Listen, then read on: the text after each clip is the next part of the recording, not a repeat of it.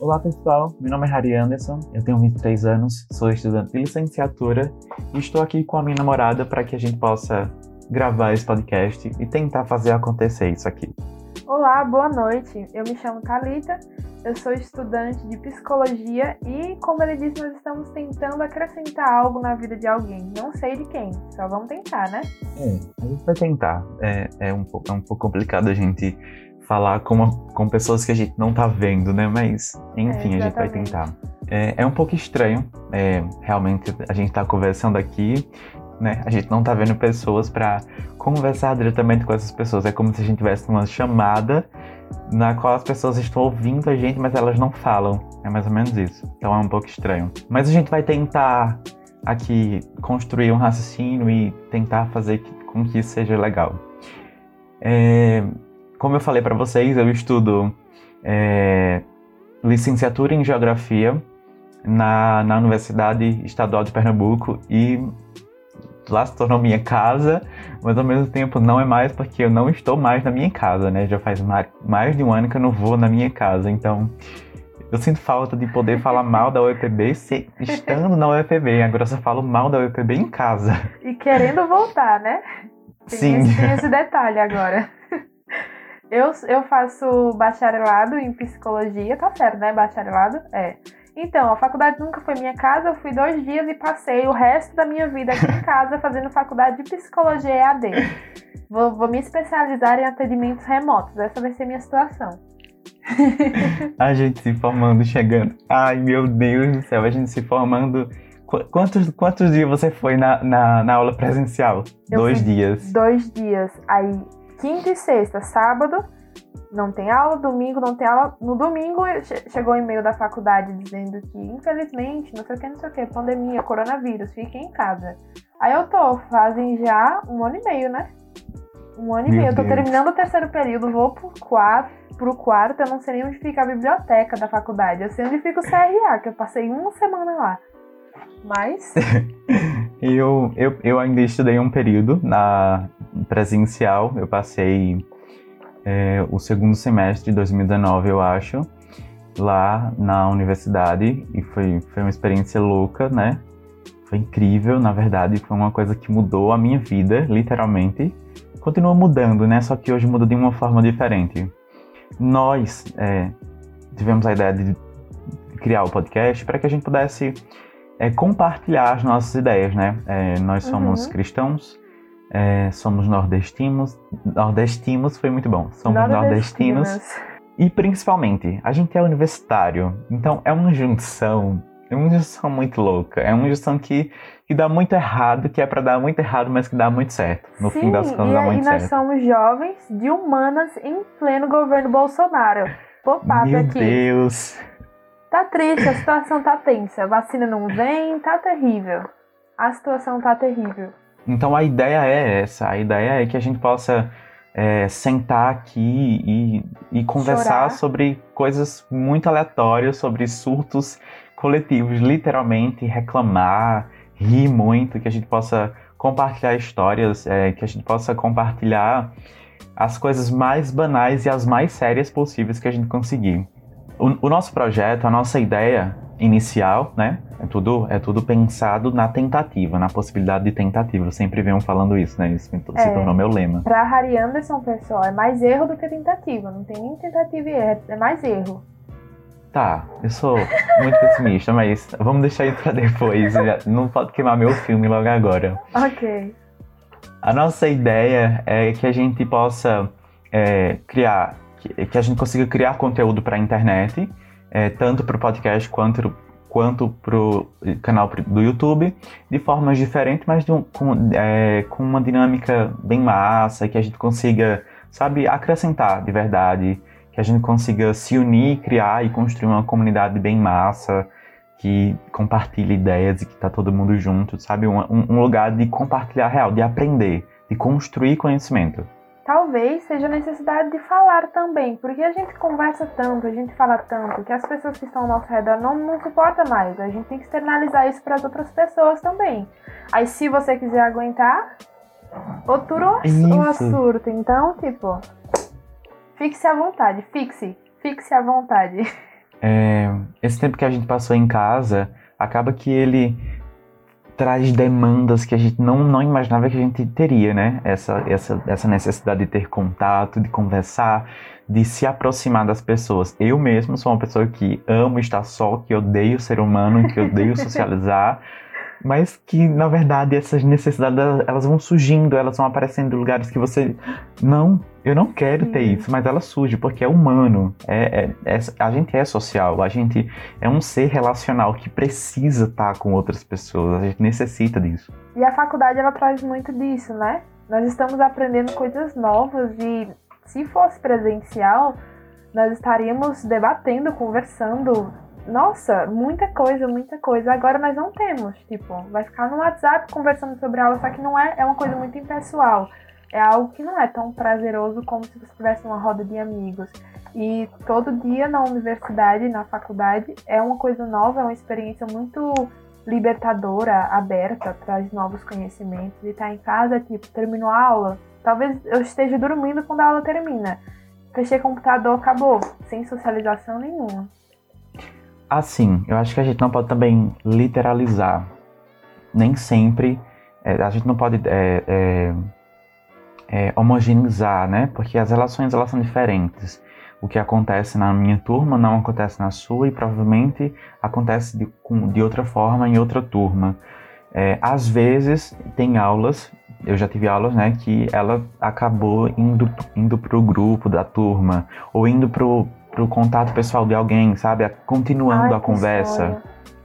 Mas você não entendeu a conversa. Isso é meu sonho americano. E quando eu conseguir ir para a faculdade presencial, vai ser o áudio. Eu vou ter vários amigos e nós vamos conversar, nós vamos debater, nós vamos discutir, nós vamos lanchar juntos.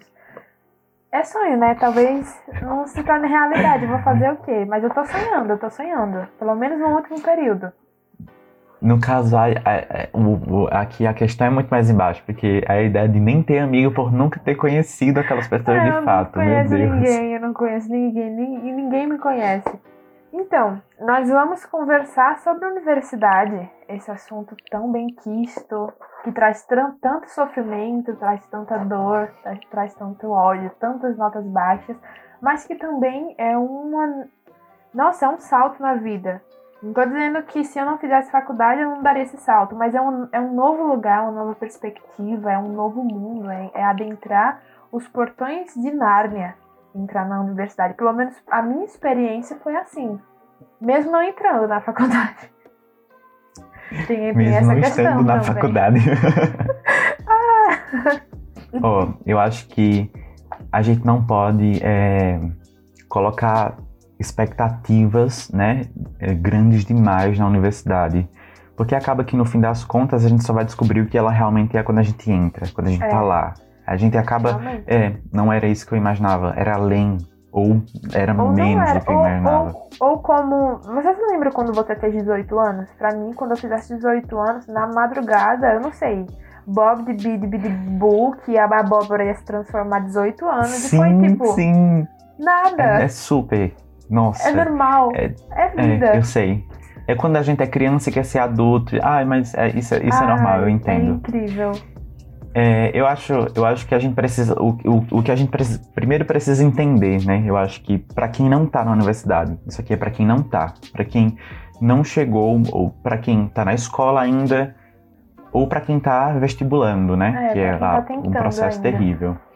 É, a universidade ela não define a sua vida. A universidade ela não vai definir a sua carreira. A universidade ela não vai lhe garantir um salário. A universidade ela não vai lhe garantir uma vida estável. A universidade a gente precisa desconstruir essa ideia de que chegar na universidade, eu não estou falando de sair dela, estou falando de chegar na universidade, vai transformar toda a perspectiva de futuro que você tem. Eu acho que a gente precisa parar, é porque eu estou falando do lugar de uma pessoa que já está lá.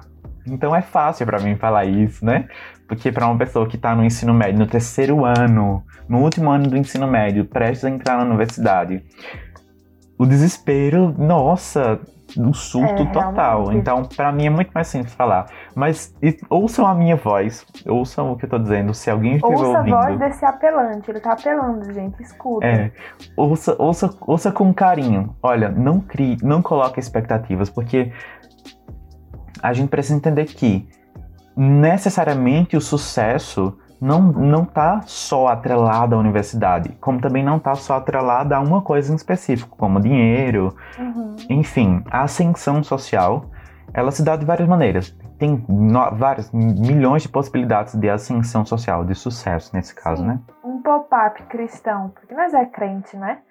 É, quando eu, eu consegui entrar na universidade, depois de quatro anos que eu terminei o ensino médio, e a minha experiência foi bem dolorosa, que eu já tava, Deus, eu sei que eu nunca vou fazer, é inalcançável, é inatingível. É uma, uma montanha, um Monte Everest que eu nunca vou conseguir subir. E eu me lembro que quando eu passei, eu passei pelo FIES. E o FIES, pelo menos para mim, nunca foi uma opção. Eu acho que na cabeça de muitos estudantes, não é uma opção cabível. Nada, vou pagar depois de terminar a faculdade. Eu tinha esse preconceito. E quando eu passei, eu passei numa universidade aqui na minha cidade. Era EAD, o modelo era EAD, e eu passei em licenciatura em português, em letras. E eu, nossa, que legal, fiquei muito feliz, só que eu sempre quis fazer psicologia. Aí, aí quando eu passei na do FIES, eu não, não, não dei nenhuma credibilidade, pelo amor de Deus. E uma coisa que eu já trabalhava na época, tudo mais, só que quando eu fui, fui tentar fazer, eu conversei com o meu pastor e o que ele me orientou foi que eu deveria ir, se eu, qualquer uma das duas universidades que eu fosse, não deveria ir por conta de salário, por ascensão profissional, por alguma coisa, para eu querer ser vista, mas por vocação. O que eu poderia contribuir para a sociedade com aquilo? Onde é que estava o meu lugar? Onde é que eu iria trabalhar com amor? Era na cidade aqui, que seria mais confortável para mim. Não ia pegar ônibus, ficar três horas no ônibus que não tem lugar, tem 50 assentos, vai 70 estudantes e quem corre primeiro senta, vai estar um em cima do outro, é terrível, é terrível, com fome, saindo do trabalho, ou eu ficar aqui no confortável. Aí eu fui para aquilo que eu amava. E sobre o que você falou, amor, sobre a faculdade não definir, eu sou recepcionista e a minha colega que trabalha comigo era formada em pedagogia e tem uma pós. Não é a faculdade que vai garantir um emprego. É, literalmente. É tenso? É, como vocês puderam perceber, né? Ela é a mais crente do relacionamento. ela tem toda a perspectiva cristã. Ele é marxista, gente. Ele é marxista. Cristocêntrica. E eu, né, tô um pouco perdido, mas Deus tá cuidando de mim. é, Nem chorei, gente, só tremi. A gente, a gente precisa, eu acho que uma coisa que a gente poderia falar, né, é, pegando esse gancho de, de introdução também, é, de, de que não vai definir, é que é, é não só a ideia de depois da universidade. Eu acho que a gente poderia falar também um pouco sobre antes, sabe? O processo porque eu estava falando sobre que a universidade chega lá não vai definir, né? Não vai concretizar o, o seu futuro ou o resto da sua vida de uma forma concreta. Eu não estou dizendo que isso é uma regra, mas que não necessariamente vai definir, né? Muitas, muitas vezes, em sua grande maioria, e eu, eu, não, vou, eu não vou arriscar dizer todo mundo, mas em sua grande maioria, é, todas as pessoas que estão é, tentando vestibular são pessoas muito desestimuladas, são pessoas que se sentem totalmente, nossa, oprimidas, porque aquela nota que o vestibular ela traz como resultado, tipo, fez o Enem, SSA, SSA é, um, é daqui de Pernambuco, da, da, da UPE, o vestibular da UPE. Então, tipo, é, o pessoal faz essa prova e quando sai o resultado da nota, é aquela coisa devastadora e minha vida acabou, minha vida acadêmica já era, meu, o resto da minha vida já era e, tipo, qualquer coisa pode acontecer no dia da prova do Enem que vai acabar com seu desempenho. E, nossa, e aquela nota ela não vai definir o que você entende, até porque a nossa inteligência ela não pode ser definida, não pode ser definida por humanas, exatas, é, português, matemática, redação, sabe? A gente não é limitado a essas cinco competências, não, cinco competências não, a essas cinco áreas sabe? Então, a gente precisa é difícil. Nossa, é difícil. era muito assustador. Porque para mim é. é simples falar, né? Porque é como você sempre me fala, o processo seletivo, ele é perverso. Ele é ele tá na cadeia alimentar, você tá lá embaixo, ele tá nem aí, ele é predatório. Vai passar quem teve todas as condições, quem teve todos os fatores que levaram, que influenciaram ele chegar até lá. É muito difícil. É que nem colocar o menino negro da favela que conseguiu passar em medicina. Ele foi um. Tem 100 lá, tem 200 lá que não conseguiram. Não é regra, é exceção. E o processo seletivo é muito assustador, porque ele não leva em conta quem a pessoa é. É, é tipo trabalho, amor, é tipo trabalho. É, fez, fez, não fez, tem quem, tem quem vai fazer. Tipo, é assim e é assim. Você segue ou você segue ou sai do jogo. Não é humana. É, é, é, bem assim. O processo seletivo ele, ele é como uma peneira, né? Ele vai balançando é, e, e os maiores grãos, os mais robustos, com mais conhecimento, ali que teve mais oportunidade, que tiveram mais privilégios, que tiveram a, acesso a mais coisas por devido a coisas estruturais que vêm muito antes desse processo seletivo, sabe? Aí os, os pequenininhos da, da classe lá de baixo, da base da sociedade vai ficando, vai caindo e vai, e vai existindo. Aí faz um Enem, não consegue. Fez outro, não conseguiu de novo. E aquilo vai desestimulando, acaba com a autoestima da gente, né? Acaba. Nossa, é horrendo, é horrendo meritocracia. E fora que a, a escola, pelo menos a escola, vou falar uma experiência pessoal, a minha escola não me preparou para estar no, na universidade. Ela me preparou para o mercado de trabalho. Ou seja, para ficar calada, o professor não me ensinava, falava que era assim, assim, assado. Então eu deveria seguir assim, assim, assado. Porque no trabalho é a mesma coisa, eu tenho que seguir assim, assim, assado. Sem, sem mais nem menos.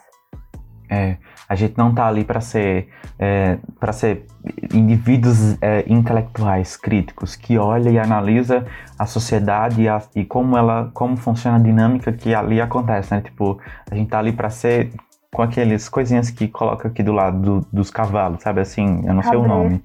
Eu acho que é cabresto. Existem diferenças entre os alunos da escola e o aluno de uma faculdade. É muito diferente. A faculdade ela tá te preparando para ser um ser científico, né? Para escrever de forma científica. Minha gente, metodologia da pesquisa é horrível. Eu não sei escrever um artigo, eu não sei escrever um projeto científico, eu não sei escrever nada. Não sei, não sei, não sei. Eu vou reprovar, vou tirar essa cadeira já, por mais que eu não vá conseguir terminar as outras, mas é terrível. E a única coisa que eu me lembro é que a professora não me deixava encostar no quadro se eu fosse apresentar seminário, porque era tipo, na faculdade vocês vão ver, na faculdade vai ser assim, vai ser assado. Só que não foi aplicado para mim algo que vai me ajudar na faculdade. Eu tô me ferrando. E me, me ferrando feio. Sobre a sua cadeira de metodologia de pesquisa, é o nome da cadeira? É, eu acho que é. Quando eu paguei é, no primeiro período era metodologia científica, que se chamava a minha cadeira, né? É, e a gente fica se perguntando onde estava a escola, né? O que foi que a escola o que fez? Foi que eu fiz? O que foi que é, eu fiz? porque porque eu fico me perguntando, pelo amor de Deus, o que foi isso? Como foi que eu cheguei aqui na universidade? Eu não tenho uma grande habilidade em apresentar seminário eu não tenho uma grande habilidade em produzir textos científicos, nem mesmo de ler textos acadêmicos, sabe? Porque, tipo, textos acadêmicos são densos, têm palavras Sim. rebuscadas e complicadas. A gente lê, e o que foi que eu fiz na escola? A minha vida inteira. É, e a, esse, a sensação é, é, muito ruim. Eu lembro que no primeiro período, quando eu estava pagando metodologia científica, eu me sentia muito burro. Eu, nossa, meu Deus do céu, como eu sou tão burro. E isso não era uma coisa minha, não era só eu dentro daquela sala que me sentia assim. Era todo mundo assim, porque quando o professor chegava para falar sobre o seminário, sobre as regras da ABNT, gente, cadê é a, a escola ensinando a regra da ABNT pra gente? Sim, o que é a ABNT, minha gente? O que é? Eu não sabia o que era. Eu sabia que tinha alguns professores. Para você, eu não sei se era assim. Tinha algum professor, não, faça capa contra capa escreva a referência. Aí eu não preciso e de ainda... referência, eu sou inteligente. E ainda colocava uma letra colorida, Era. toda desenhada. Chega na universidade, 12, Arial, Times, é, é bom que espaçamento. Fala devagar pra eu anotar aqui, vai. é muito louco, é muito louco. E tipo, ai que raiva, sabe? Dá uma raiva da escola. Como eu pago licenciatura, é, eu tenho umas cadeiras de, de, de educação, né? É, é sobre teorias de aprendizagem, é sobre trabalho escolar, sobre organização escolar, tem, tem essas coisas na licenciatura. E a gente vai entendendo como funciona a escola, ou pelo menos como ela deveria funcionar, sabe? Os documentos que existem que determinam como, como a escola deve funcionar e que na verdade não acontece. E eu fico, pelo amor de Deus, onde foi parar essa escola? O que aconteceu com essa escola? Cadê essa estrutura, esse corpo escolar? Porque só tinha um diretor que mandava em todo mundo. É uma utopia. Nossa, se eu tivesse estudado numa escola com ensino mais humano, com uma didática mais aberta, mas não, era uma professora que passava 50 questões e que você tinha que responder de acordo com o livro, que a resposta tinha que ser de acordo com o livro, senão ela tirava nota baixa, dava nota baixa, puxava a orelha, me sentia no século XVIII. E a gente, e a gente na escola, a gente tem aquela perspectiva de, é, de que é, a gente tá lá para cumprir alguma coisa por obrigação. A gente tá lá porque a mãe da gente mandou, a gente tá lá porque a gente precisa acabar aquilo, a gente nem sabe necessariamente o porquê que a gente tá ali assim, né? No ensino fundamental, ensino médio, a gente já tem consciência da desgraceira que tá chegando aí na vida da gente. É, mas no ensino fundamental, a gente meio que tá indo ali porque a mãe, eu mesmo ia forçado, eu acordava de manhã, minha mãe surtando e vai, levanta! Eu acordando atrasado para ir só pra só estar tá lá. E na universidade, a perspectiva é totalmente diferente. Você tá ali porque você quer. Ninguém lhe obrigou. Você foi por escolha. Você lutou no vestibular você sobreviveu à peneira do, do, processo seletivo porque você quis passar por aquilo. E você chega dentro daquela sala, não tem ninguém, ninguém que lhe prenda ali. Você não vai entrar na hora certa e sair na hora certa, porque não tem uma, um porteiro dizendo que você não pode sair só na hora, só na hora que tocar o sino, porque não tem sino, não tem nada, né? Você tá lá livre. Resumindo, você é adulto Infelizmente, entrou na vida adulta, amor. Entrou na vida adulta. Ninguém lhe obriga a fazer mais nada. E um questionamento que eu fico pensando: a gente é adulto com 17 anos? Será que a gente sabe mesmo o que a gente quer pro resto da nossa vida com 17 anos? Porque a gente sai do ensino médio com 17 anos, mesmo que algumas pessoas não consigam ingressar na universidade com 17 anos. Complexo, eu acho. É uma coisa que deve ser pensada, porque você precisa a gente precisa decidir o futuro antes dos 17. Porque se a gente sair da escola com 17, no primeiro ano a gente já está lutando, tentando pensar o, que, o curso que a gente vai querer fazer para o resto da vida da gente. Sim, e com 16 anos que a pessoa quer, a pessoa quer fazer o quê? Quer ficar com os amigos, quer, quer conhecer o namorado. Quem é que quer saber? Porque, tipo, eu não sei para você, mas eu, eu consegui definir quando eu. Nossa, eu sou adulta. E isso eu consegui. Quando eu fiz 18 anos, não. Quando eu entrei na universidade também não. Mas quando eu. Nossa, agora eu me sinto adulta. E não foi um sentimento bom. Foi algo. Nossa, foi muito infeliz. Eu queria alguém me abraçando falando meus pêsames. Porque foi bem ruim. Eu, tipo, eu não quero ser adulta, eu quero ser criança, eu quero que minha mãe cuide de mim, eu quero ir pra escola, eu quero voltar pra escola, porque eu não aproveitei. Foi quando eu comecei a trabalhar e comecei a pagar minhas contas. Não, se eu não pagar, não vai ter quem pague por mim. Não vai ter papai, não vai ter mamãe. E uhum. a universidade é assim. É. é assim, ela exige isso de você. É, a universidade é uma. É, é, eu digo que a universidade é um ringue, né? É, não necessariamente a gente está competindo entre si, porque essa ideia de competição ela é muito real é, no vestibular. Ela é, na verdade, não é muito real, ela é mais real no vestibular, porque na universidade tem uma galera que é péssima, que é muito competitiva, que deixa o ambiente tóxico. Tem em todo lugar. Uhum. Mas a universidade ela não traz essa coisa, porque, pelo menos para mim, eu, eu, estou no quarto período, então para mim, desde que eu entrei lá, esse sentimento de competição ele diminui. Não que ele deixe de existir, mas ele diminui, sabe? Ele, ele tá ali, ele, ele, é, ele, é, ele é freado né? Amenizado, pra... amenizado. Amenizado, isso, ele é, ele é amenizado. Ele não tem aquela coisa do vestibular que a nota, se você tirar um, um númerozinho a mais, você toma a vaga de alguém. Então, não existe essa ideia é, na universidade. É, é, eu acho que essa questão da amenização, quando você entra na, na universidade, logo após Enem, vestibular, é tipo, tá todo mundo tentando entrar dentro de uma casa. Quem entrou já tá dentro, então, ó, o pessoal lá fora tá se matando tentando entrar. Eu tô dentro. Agora o problema que, de quem tá dentro é se ajudar a sair. Pelo menos pra mim é assim. Universidade, eu tô dentro da casa, mas eu preciso do pessoal que tá lá dentro pra me ajudar a sair, porque tá difícil. Porque a coisa é, é difícil.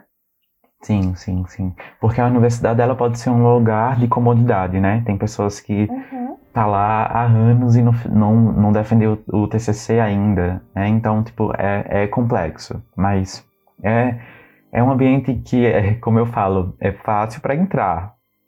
É difícil. É para sair e a gente acreditava que era muito difícil de entrar, porque para mim entrar na universidade era a coisa mais absurda do mundo. E para muita gente é assim.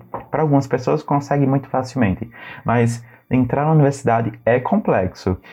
Enquanto a gente não entra, depois que a gente tá lá e, meu Deus, eu nunca mais vou sair daqui de dentro. O que foi que eu fiz da minha vida?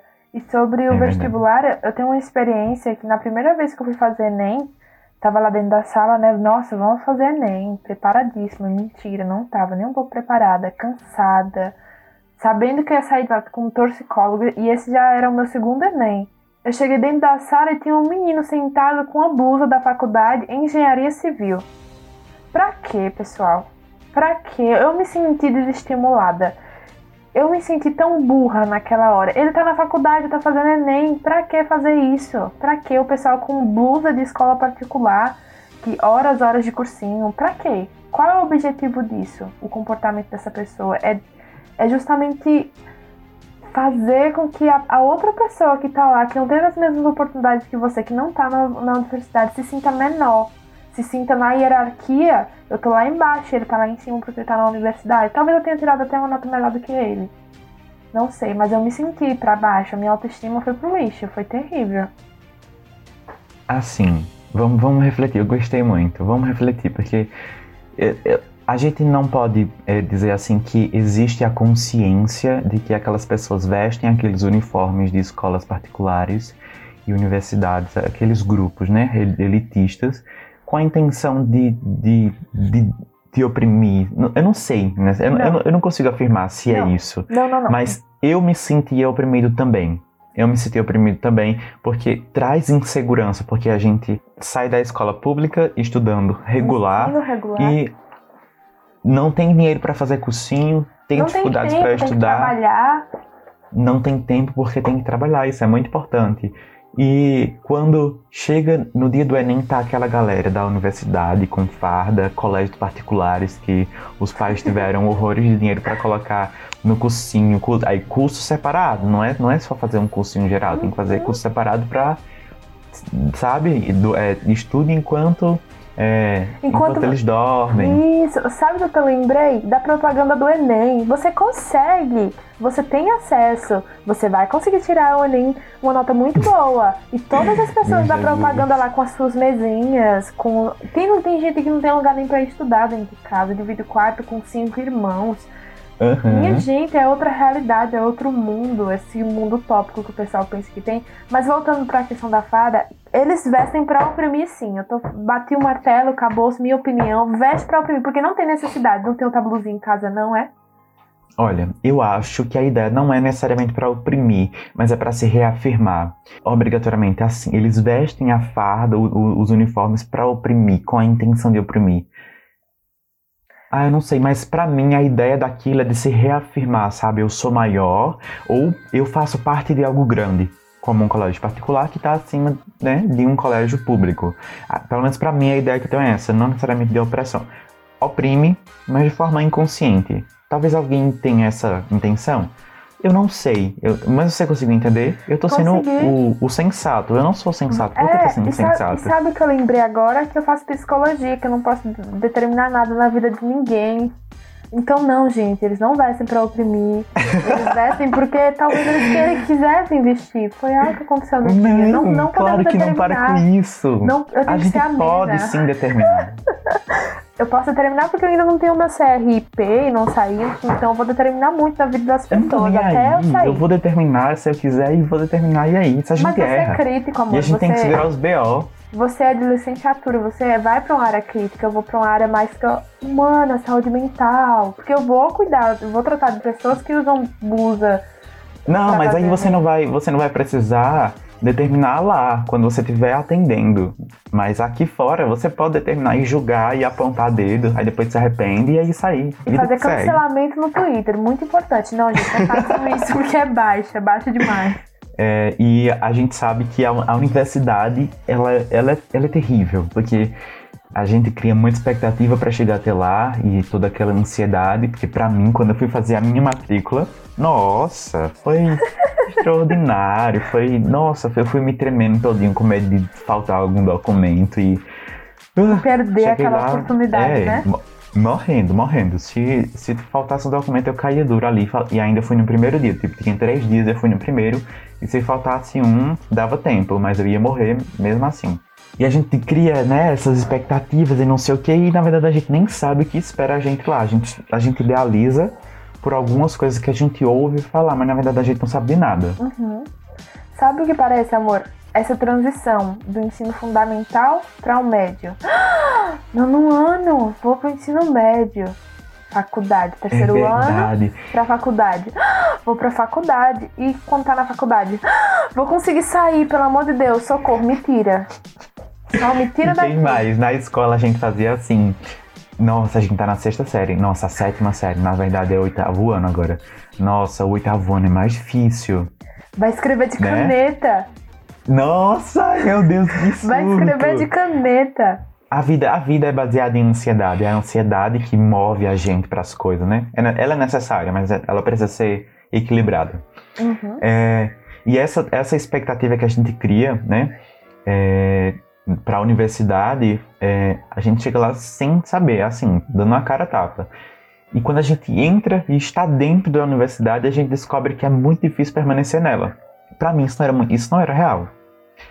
Eu já ouvi falar, eu já tinha ouvido falar algumas vezes que o pessoal desiste da universidade, que eu já ouvi falar antes de entrar na universidade que é, uma turma de engenharia se formou com um único aluno. Hum? Vê. É, um único Um aluno conseguiu terminar. Passada, meu Deus. Então, é, mas mesmo assim, ouvir e não ter essa experiência é diferente, né? E quando eu entrei na minha turma, minha turma tinha 30, 35 pessoas. Eu não lembro quantas, mas tinha de 30 para mais. E vai diminuindo, vai diminuindo, vai diminuindo. Quando chegou no final do período, já tinha menos de 20 pessoas na sala. Literalmente. Quando, quando a gente concluiu o período, férias, ok. É, um monte de gente saindo do grupo. Meu Deus do céu, cadê esse povo? O que, é que tá acontecendo? Essa é realidade. Permanecer na universidade é algo muito pesado. E, nossa, nossa. E com o passar dos períodos aqui, isso vai se potencializando mais ainda. Hoje a minha turma tem umas 10 pessoas, eu acho. Começou com 30. e ainda um desiste, aí depois desiste outro. E assim vai. Permanecer na universidade é muito complexo. É muito complexo. E eu tô falando de uma pessoa que não trabalha. Uma pessoa que só estuda. Tô falando de um lugar, de uma pessoa que se, se dedica integralmente para isso. Ou não, né? Porque eu fico no celular em vez de estar estudando. Mas enfim. Procrastinadores, né? Tu tem que entrar no nicho. Isso. Imagina para quem tem que, para quem tem dupla jornada, porque comigo um monte de gente estuda comigo, tem dupla jornada, e assim como você também, né? É, e tipo, eu comecei a fazer a faculdade, como, como eu já falei acho que mil vezes, já tá na minha testa, só fui dois dias. Então, eu tô fazendo faculdade desde que eu iniciei por ensino remoto. Não é EAD, mas é ensino remoto. E eu me lembro que na semana que eu fui fazer a inscrição, a levar a documentação, foi terrível, porque eu trabalho. Eu trabalho de 8 horas até as 4, porque eu não tiro hora de almoço, eu pego direto. E o meu trabalho é um pouco cansativo, porque eu lido com pessoas, é bem exaustivo.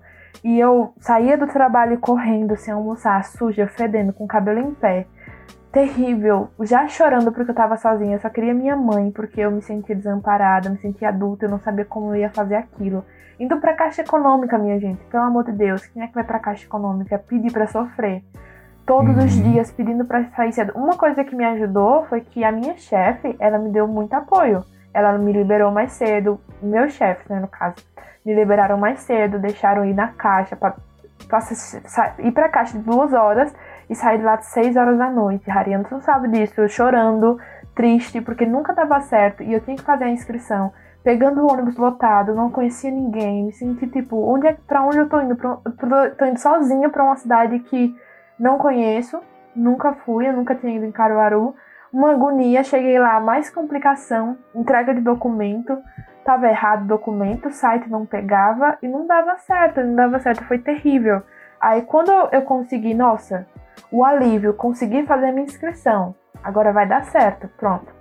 Só tenho que lembrar agora como é que eu vou pagar isso, mas vai dar certo. Vamos lá, a vida continua. Me liberaram 8 horas, fui pra subir, não sabia, o campus é enorme, subi pra aula nunca fui para a universidade, a aula já tinha começado. Eu entrar ali dentro, Deus que me livre. Eu sair, vou fazer qualquer coisa, vou conhecer, entrar no meio da aula, não vou não.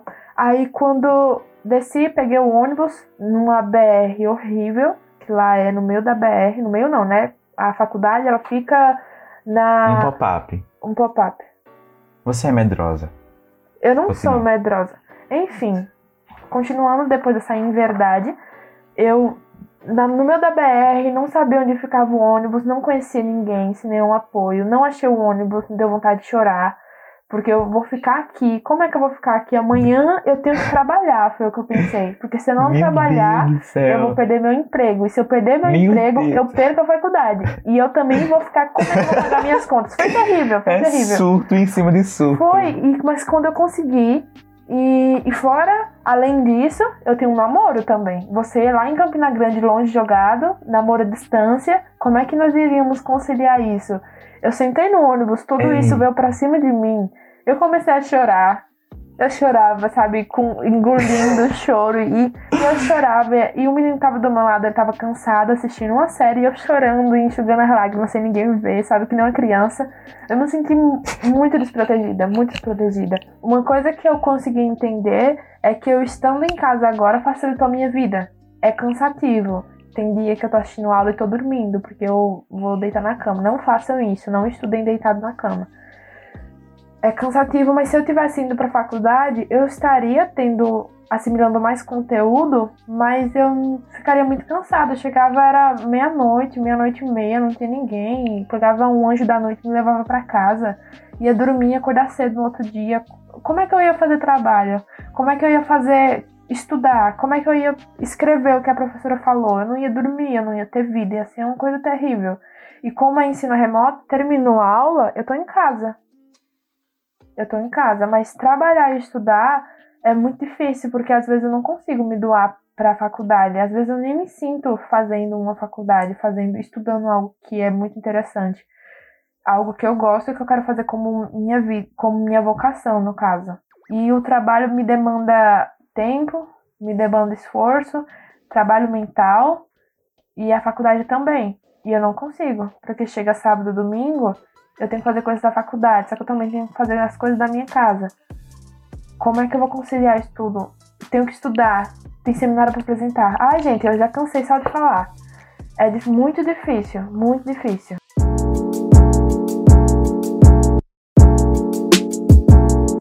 Agora, continuando, né, desse, desse gancho da, da, do ensino remoto que você tinha colocado, o que você acha eu acho que. Não.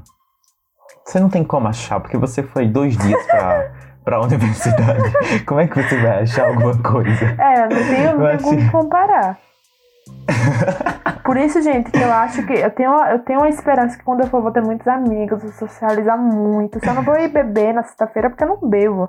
Mas eu vou socializar, vou fazer vários amigos. Não precisa ser nem sexta pra beber. Eu na universidade depois fuma maconha e bebe cachaça qualquer dia aleatório. Não, então... Mas você tem que entender que é, é faculdade particular. Tem uma diferença. A sexta-feira é o dia que tem um barzinho, tem uns, uns, negócios. Eu até me assustava. Nossa, eu sou crente, gente. Vocês vão beber cachaça. Eu vou estar todo mundo bêbado dentro do ônibus. Eu, nossa, onde é que eu estava? Crente tendo contato com o mundo, meu Deus do céu. Mas esse choque aconteceu comigo. Uhum. Mas é muito legal, é muito, muito bom. E historinha de que crente vai pra faculdade é pra se.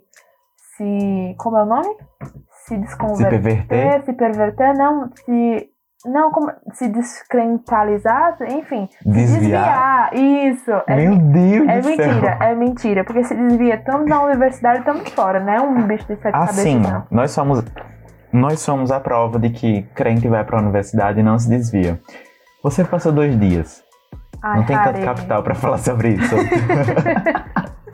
Ai, eu é passei um período, é muito pouco para se Não, desviar. mas é seis meses, né, pô? Não, mas eu acho que ainda foi pouco. Principalmente pela- pelas minhas limitações. né? Eu era muito limitado no, no primeiro período. Agora, quando eu voltar, aí a perspectiva é outra. Aí eu já vou estar mais contaminado pelas ideologias. Então, vamos ver, né? Deus cuide. Deus cuida. Continuando desse gancho sobre o ensino remoto, eu não posso perguntar para você o que você acha, como eu já havia falado, mas para mim, é, eu acho que tem pontos positivos e pontos negativos, assim como você tinha falado mesmo, né? Unindo aqui ao, que você, ao que você disse. Eu acho que o ponto positivo é, é poder você estar em casa, no conforto da sua casa. Acabou a aula, beleza, a gente tá aqui. Se a gente iria passar uma ou duas horas para chegar em casa, a gente já pode estar fazendo anotações, organizando outras coisas, mesmo que não seja da universidade, mas fazendo outra coisa. Então, tipo, é bom. A aula remota é boa? Assim, a aula cai toda sexta-feira, o Wi-Fi dos professores cai. Eu não sei se é uma seita, não sei se é um acordo entre eles, mas isso eu tô falando da minha instituição. Nós usamos a, plat- a plataforma do Teams. É boa, mas trava. Eu nu- nunca tive muito problema com isso, mas é muito. Gente, pelo amor de Deus, não atrapalha a aula, não. Tanta gente atrapalhando a aula, microfone ligado, professor sem saber usar a plataforma. Hoje, já como, tipo, são três períodos que os professores tiveram que se adaptar. E a realidade de uma faculdade particular, eles estão investindo naquilo, né? Eles, eles querem que depois que a pandemia acabe, continue.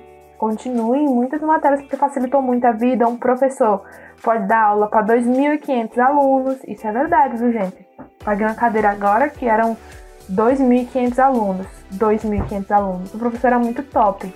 Só que, tipo, não, não dá, é muito impessoal. Parece que eu tô ouvindo uma palestra.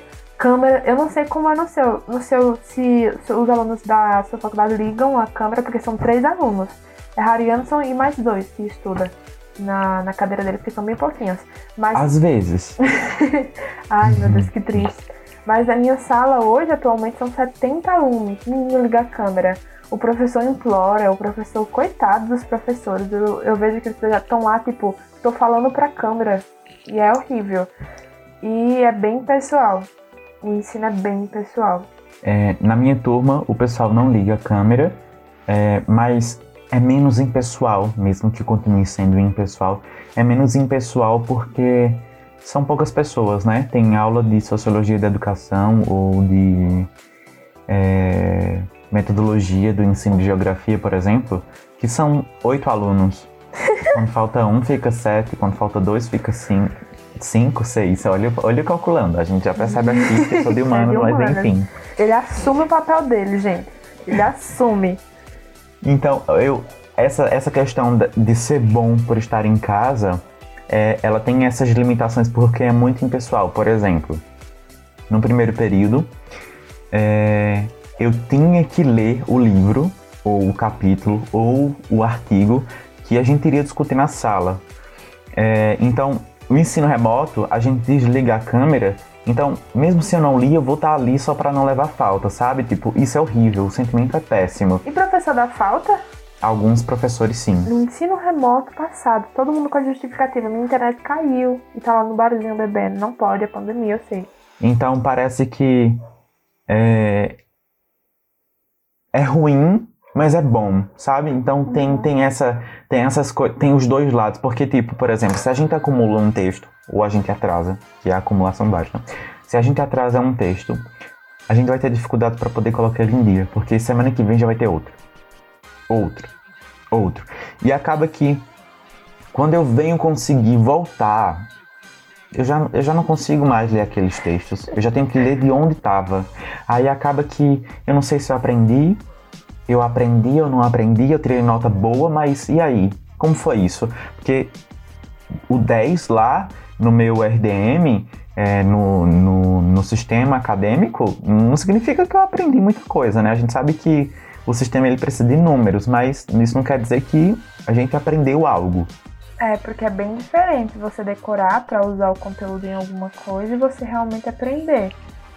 E o que acontece, isso acontece muito comigo. Eu entendi, não entendi o assunto. Eu, tá, eu só aprendi o assunto, foi pra minha memória de curto prazo para poder usar ela em algum lugar. Usei na prova, acabou. Eu fiz prova hoje, gente. Me pergunta do que foi. Alguns assuntos eu consegui entender, dar significância para eles, significar.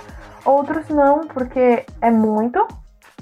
Aí vem um trabalho não me deixa me adentrar tanto, porque eu não tenho muito tempo. E o cansaço também não ajuda. E a forma, eu não sei. Os professores eles tiveram que adaptar suas didáticas para esse novo modelo de ensino. E às vezes tem sido bem complicado, sabe? Entender, não, não conseguir discutir. E não aprender. É literalmente não aprender. O conteúdo ele só fica mesmo na minha cabeça, ele só fica para mim quando eu consigo relacionar ele. Sabe? É, quando ele é passa a pertencer. Sentido. Tem que construir é. o sentido. Por exemplo, a cadeira de OTEC, que é a organização do trabalho escolar, eu acho que é assim.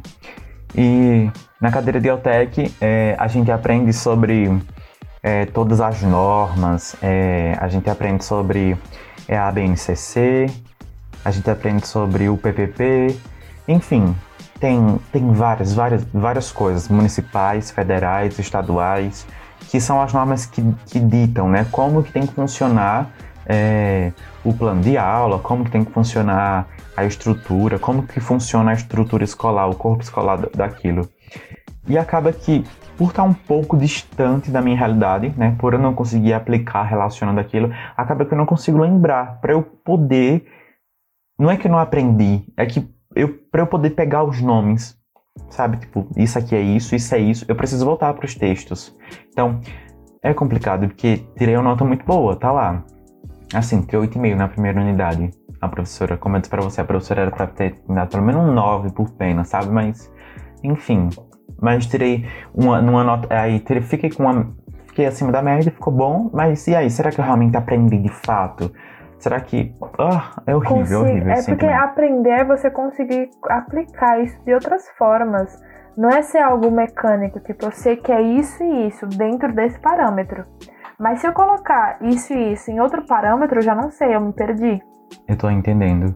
E tem e isso me parece muito com o sentimento da escola, que é tipo assim, eu tô aqui, mas eu não tô aprendendo. Eu aprendo, faço a prova, mas não tô aprendendo no fim das contas. Só que, só que o problema, amor, é que vocês estão na faculdade, você tá aprendendo para ser algum profissional, para exercer uhum. a sua área. Na, na escola, pelo menos era, tô aprendendo, fiz a minha prova com uma forma de Bhaskara, nunca vou usar, não vou mais precisar lembrar dela. Então simplesmente só quero passar. Não, Jesus. Só que na universidade eu tenho que passar, só que quando eu passar eu vou ter que usar o que eu aprendi. Eu vou ter que pelo menos entender para exercer a função que eu vou estar tá tendo na sociedade. Essa é a uhum. diferença uhum. entre a escola e a faculdade. É bem complicada. Ser... É, é muito complexo eu conversando com o pessoal no grupo da sala, né? De vez em quando a gente conversa, mesmo sem me conhecer, mas eu não conheço ninguém também, então, enfim. É, eles falando, eu tava falando, gente, tô com medo, eu vou terminar a faculdade e eu não vou conseguir aplicar nada. Eu não vou conseguir entender nada. Eu vou estar tá lá, o, o, o paciente vai estar tá falando, eu, peraí, peraí. Deixa eu ouvir aqui a aula do professor de novo para eu conseguir aplicar.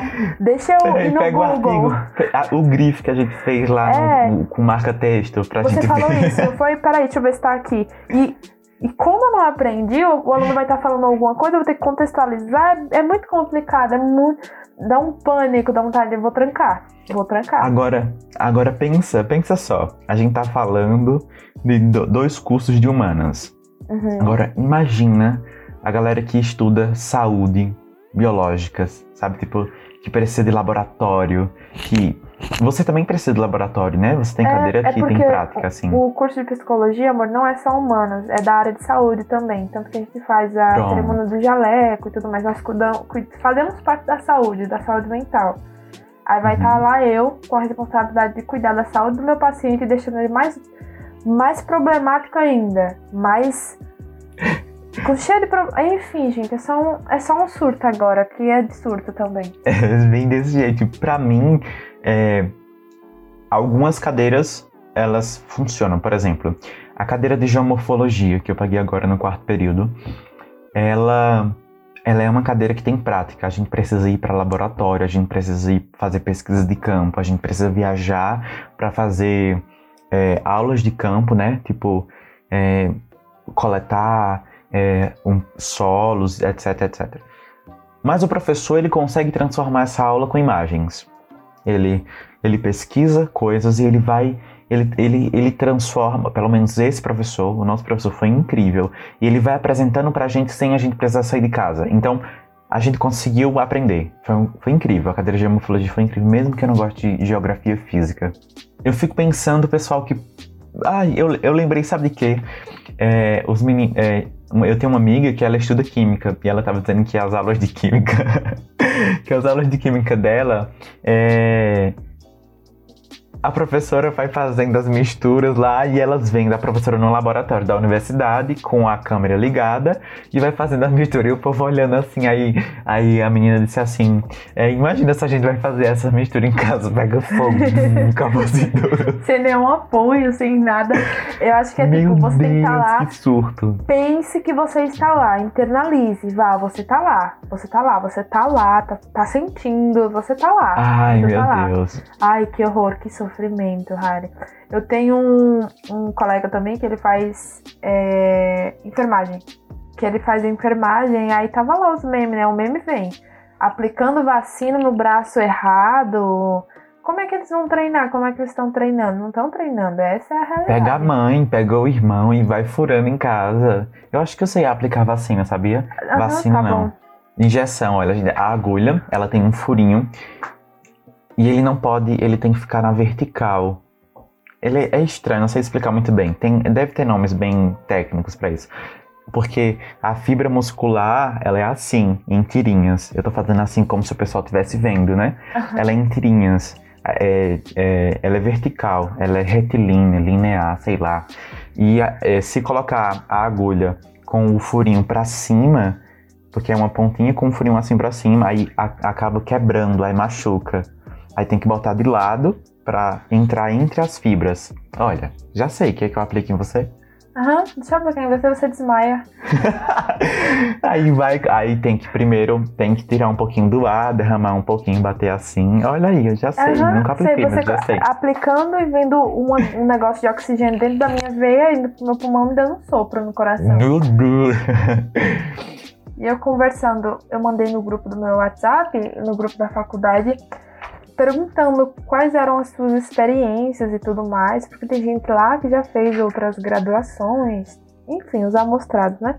Aí eu perguntei quais eram as dificuldades. A dificuldade é que, tipo, tô em casa, como é que eu vou sair da minha casa? Se a internet é na minha casa, se é a minha casa, mas tem barulho na minha casa. Minha família não é calma e quieta, minha família grita.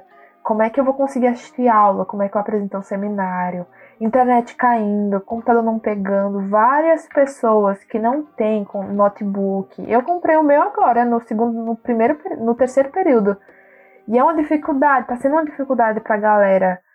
Bem, tá sendo bem difícil. Fora não ter o convívio, né? Como é que você aplica psicologia no espelho, né? Olhando pra você mesma e o, o que é que você está sentindo? É muito impessoal, tá sendo um curso bem impessoal. Tanto que, amor, na minha sala tinha 40 e poucos alunos, que é uma turma só. E quando eu tô tendo aula, são duas turmas unidas. Mais de 20 pessoas já saíram e já entraram pessoas novas que estão ingressando no primeiro período, aí não tá formando turma de primeiro período. Aí elas já estão entrando no terceiro período. Vê só a dificuldade, sem acompanhar nada. A gente que tá lá desde o começo tá na burrice ainda e o pessoal entrando. Eita, e agora imagina se a gente já entra na universidade com dificuldade com as cadeiras que são feitas para o P1, que é a entrada, né? A introdução ao curso, a introdução à vida acadêmica. Aí já entra P3. Pá! É, é um choque, porque Tá doido? misericórdia. Eu tô no P3, era pra eu estar no P1? Vá. Amor, é, o que, que a gente conclui desse, de, todo esse, de todo esse raciocínio sobre a vida na universidade, da escola até chegar na universidade? Sabe que eu pensei, amor, eu tava pensando aqui a gente falando. Nós somos sem paciências, sem paciências, sem paciência, e eu também sou um pouco mal-humorada, você também é bem negativa, eu também sou. O pessoal que escutar isso não vai querer entrar na universidade. De jeito maneira, eu não entraria vai estar tá tipo, não, eles estão certos, vou ser coach, vou empreender em outra área, não vou Meu Deus! Eu fui muito preconceituosa agora. Mas eu concluo que é bom estar tá na universidade. É difícil, mas frase feita do Facebook, o que não é difícil na vida, né? O que, o que vem fácil vai fácil. E a faculdade é algo difícil, é algo que vai demandar um tempo da sua vida. Você vai gastar, no meu caso, são cinco anos, não sei, quatro anos e meio, né? É. Quatro anos e meio, cinco anos da minha vida vai ser dedicado a isso. E no futuro eu fico pensando, nossa, eu vou, vou ter uma profissão, uma profissão que eu amo, uma profissão que eu vou amar, eu vou contribuir de algum jeito para a faculdade, para a faculdade não, para o mundo, para a sociedade, é visando o bem comum do nosso social que nós estamos fazendo isso. E a faculdade é um lugar onde você vai vai ser ensinado a ser crítico, a olhar as coisas de outra forma, me mudou muito a universidade. Eu nem estou na universidade, nem entrei, mas eu mudei muito a minha forma de ver o mundo, de ver as coisas. Consegui olhar para a ciência de outra forma, não de uma forma leiga, mas de uma forma comprovada, com, com teorias e métodos. É algo incrível. É, nossa, eu sei, eu sei disso e eu sei que você sabe também, porque quantas vezes você já me veio falar, já veio falar comigo, tipo, amor, eu tô aprendendo isso. E nossa, a mente parece que faz pum, explode. Porque é coisa é, é, muito interessante. E quanto mais você busca conhecimento, mais você quer. É algo que não para. E a faculdade, a universidade é um tempo que você está estudando objetivamente para ter uma profissão, né? Para exercer algum, algum papel na sociedade. Só que depois que a, a faculdade acaba, você continua estudando.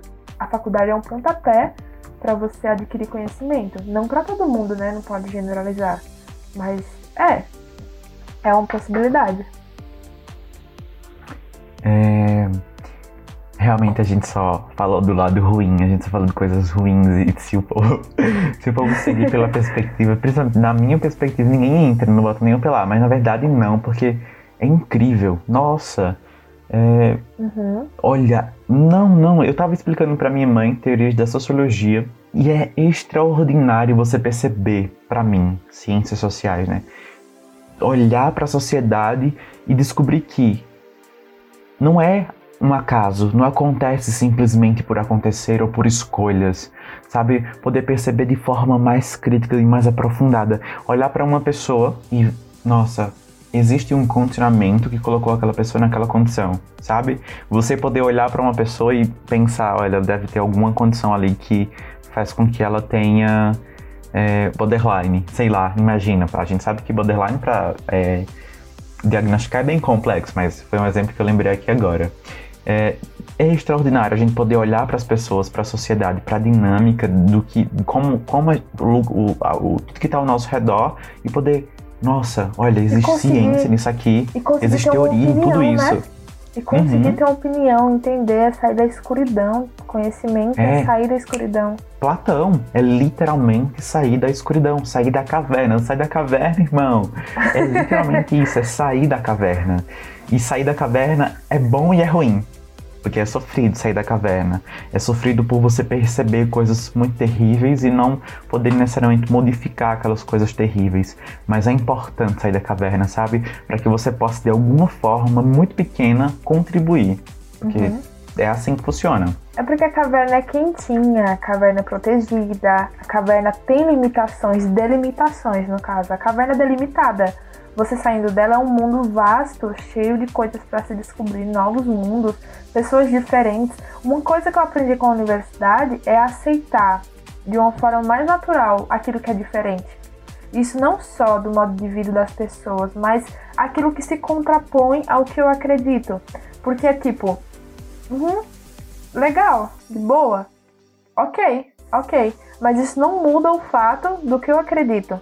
Isso é mais uma coisa um pessoal, uma coisa pessoal, subjetiva, sabe? Sobre minha moral, sobre a minha fé. Mas é muito legal conhecer os outros lados. Porque é uma coisa que eu sempre falo, é que se uma coisa for frágil, eu não vou querer nada que se contraponha a ela. E se minha fé é frágil, se a minha vida, se aquilo que eu acredito, se a minha moral é frágil, eu não vou querer ouvir nada que vá se contrapor a ela, porque ela vai se despedaçar, ela vai se esmigalhar.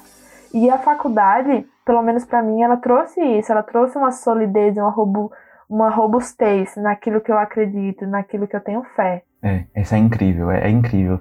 Então, para mim, a conclusão dessa reflexão tão trágica que é chegar na universidade e permanecer nela é o seguinte: é incrível a, é, a experiência de estar na universidade, mas a gente não pode romantizar. A gente não pode pensar que, uhum. nossa, que maravilha, vai definir minha vida, como eu falei lá no início, né?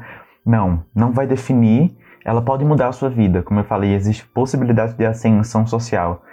Mas é incrível. Aí só, só a experiência social de você se relacionar com pessoas diferentes, de construir amizades, de construir relacionamentos incríveis na universidade, isso já, já é incrível, né? Então, é bom, queira e não se sinta desanimado com, é, com os resultados dos vestibulares e, e enfim, a gente a gente é, a gente está sujeito a não conseguir ou a conseguir. É isso a vida é assim é tentativas. Esse é meu lema e a vida é, é uma tentativa né? A gente está tentando sempre o tempo inteiro fazer coisas conseguir coisas e é isso a gente continua tentando enquanto tiver vontade de tentar. E é isso a vida é isso a gente não sai da zona de conforto, a gente não alcança nada. É, então, pessoal, é, esse foi o nosso primeiro episódio. Eu espero que ele tenha ficado coeso o suficiente, que ele tenha sido legal, que o debate tenha sido legal e que vocês possam compartilhar, né? Uhum. Porque é muito importante compartilhar é, para que outras pessoas possam é, conhecer o podcast, que elas possam é, ingressar e se unir todo mundo.